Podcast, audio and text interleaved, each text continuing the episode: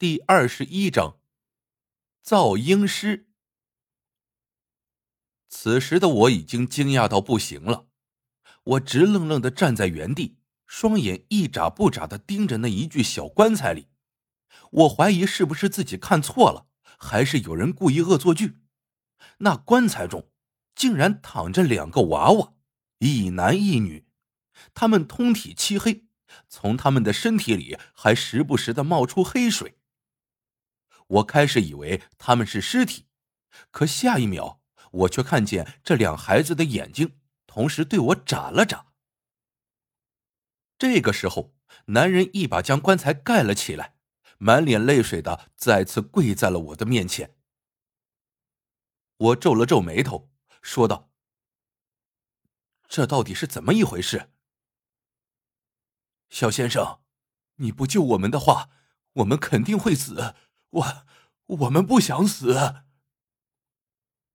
我没有出声，我在想，林叔明明出去有事，却还叫他们来，难不成是想我来帮他们解决这事情？虽然刚刚我很惊讶，但是他们这样的情况，我确实是知道是怎么一回事。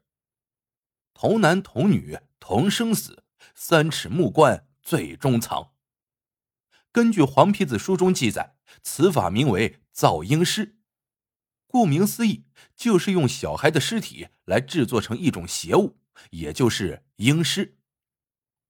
需要一对刚刚出生还不满七天的龙凤胎，而且都是带病之身，将他们放入三尺的木棺当中，并且在每天破晓之时，将黑狗血、五毒之虫以及孩子的亲生父母的精血，配合着一些中草药，一同放进棺材。有道是：“婴尸一出必见血，生我父母必诛之。”我点了一根烟，然后重新坐了下来，双目瞥了一眼这对小情侣，说道：“现在来喊救命，当初为啥要弄出这玩意儿？”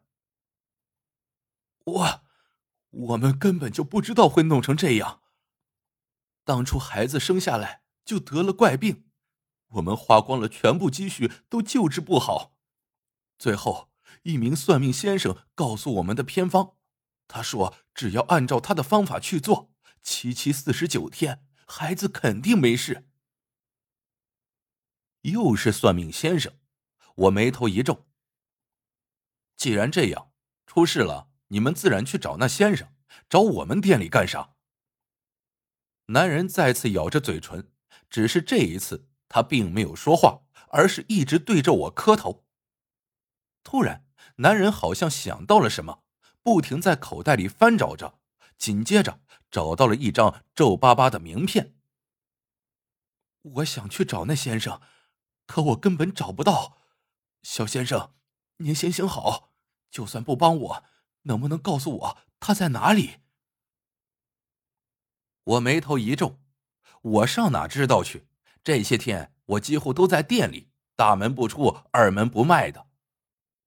不过我还是接过了他手中的名片，但是在下一秒，我整个人的脸色都变了。我将名片收进了自己的口袋，深吸一口气，让男人先起来。我问道：“说说看具体的情况吧，如果能帮你们，我会做的。”为什么？男人对我态度的转变显得有些诧异。我摆了摆手，我改变主意了。先告诉我，这个先生是怎么找上你们的？你们又是如何找到这里来的？男人跪在地上也不起来，慢慢的给我说起了事情的经过。其实发生这一切，他自己都不知道为什么。他女友明明才怀孕一个月。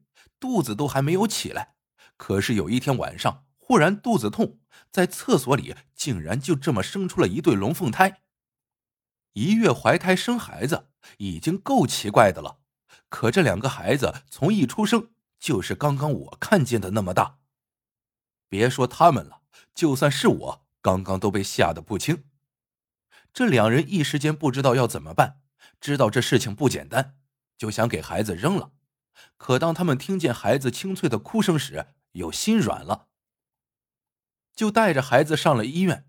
结果检查出两个孩子都有疾病，而且没有医院能治得好。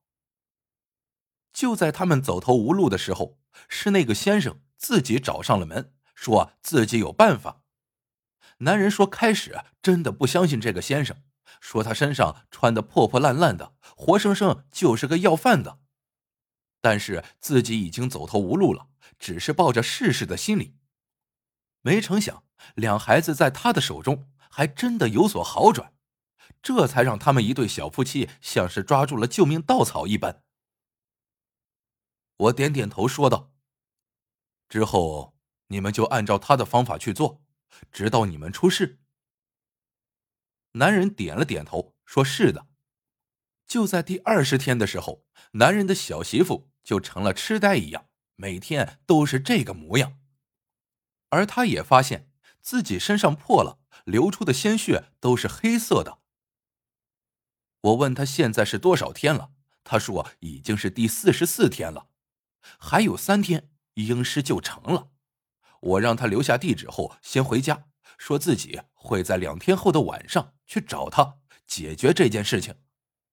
他又跪下来磕头，还要给我红包，我没有收，只是让他先回家等着。这个男人叫王海建，女人叫胡春秀，都是外地来到这里找机会的，可没成想遇见这样的事情。目送他们离开之后，我站在店门口。从口袋里掏出了那一张名片，李川北。深吸一口气，我立刻将店里简单收拾了一下，取上玉佩之后就准备出门。可刚准备关店门的时候，林叔竟然回来了。要出门去吗？我不留痕迹的将名片塞进了口袋里，然后点点头，说自己有个朋友有点事情，我要去看看。结果就在我刚从林叔身边经过的时候，林叔一把抓住了我的胳膊。他的动作极快，等我反应过来的时候，那张名片已经被他夹在了手中。林叔瞥了我一眼，然后伸出手指了指那些我还没有做完的寿衣，说道：“工作不做了。”我深吸一口气。林叔，让我去，李川北。抓了一个对我非常重要的人，还有村子里死去的那些人，这事情不能就这么算了。林叔听了我的话之后，并没有直接开口，而是关上店门，坐到了一边，自顾自的点上了一根烟。他轻轻抽了一口之后，问道：“你觉得你真能找到他？”我微微一笑：“我只想去看看。”心里会踏实一点。林叔却是叹了一口气，说道：“唉，继续做你应该做的事情吧。就算你找到了他，你也不能做什么。我知道是这样，但如果我什么都不做的话，又怎么能证明我不行呢？”林叔，既然你这么拦着我。为什么还要让王海建他来找我呢？我知道你是想让我解决他的事情，可为什么？还不等我说完，林叔伸出手在我面前摆了摆。没有那么多为什么。你继续做你的事情吧，这批货赶着要。我老了，要去休息了。林叔进了房间。不再多说，可是我心中却一直过不去，最终决定我还是要去看看。过了半个小时，当林叔的屋子里传来了一阵鼾声的时候，我带上玉佩，悄悄出门了。二十分钟后，我站在了一家算命馆的门前。此时已经深夜了，这算命馆里还是灯火通明，门是虚掩着的。我看了看周围，并没有什么人，准备进去看看。只是我刚抬脚的时候，里面的灯全部都熄灭了。哼，装神弄鬼。我轻轻推开了算命馆木门，这木门上了年月，刚推的时候就发出了吱吱的声音，很是刺耳。进门后，我悄悄关上了门，里面漆黑一片，根本就不像是有人在的样子。还没走几步，就有不少的蜘蛛网缠到了我的身上。我还总感觉这个屋子里弥漫着一股难以言喻的怪味儿。琢磨了一下，我掏出了手电筒，却发现整个店面里边都已经积了厚厚的一层灰。难不成是王海剑骗我，根本就不在这里？我走到了一张桌子前，上面摆放着罗盘、铜钱和一些书籍，另外还在角落里找到了一沓名片。我随手拿起来，吹了吹上面的灰尘之后。发现和李川北的那一张一模一样，只不过这上面的名字竟然不是李川北，而是一个叫王富贵的人。就在这个时候，我忽然听见二楼上面传来了一阵声响，我连忙放下手中的名片，一步一步摸上了二楼。说来也奇怪，我来的时候刚给手电换了电池，可当我刚踏上楼梯的时候。手电竟然自己灭了。这个二楼上没有窗户，没有任何光源可以照进来，一片漆黑，应该是一个杂物间。我眯着眼睛看向周围，却发现，在二楼的中间放着一把太师椅，只不过上面还坐了一个人。李川北。我眼睛一眯，之后喊了一声。可是根本就没有人答应我。感到有些奇怪，我走到了那个人的边上，他还是没有反应。我伸出手，轻轻的在他的肩膀上拍了一下，结果就这么一下，那人竟直愣愣的倒在了地上，轰隆一声，激起了无数的灰尘。我捂住了鼻子，心中很乱，怎么会这样？我连忙跑到了一边，找到了开关。当灯光照耀我眼前一切的时候，我整个人都傻了眼。倒在地上的这个人根本就不是李川北。如果我没有猜错，他就是这个店的老板王富贵。只是看上去他已经死了很久了，脸上的皮肉都已经堆积到了一块，没有一丝血色。我蹲下身，刚给他的身体翻过来，无数的蟑螂和蛆虫竟从他的肚子里爬了出来。我吓得退到了一边。等那些虫子爬光之后，尸体的身子快速的瘪了下去。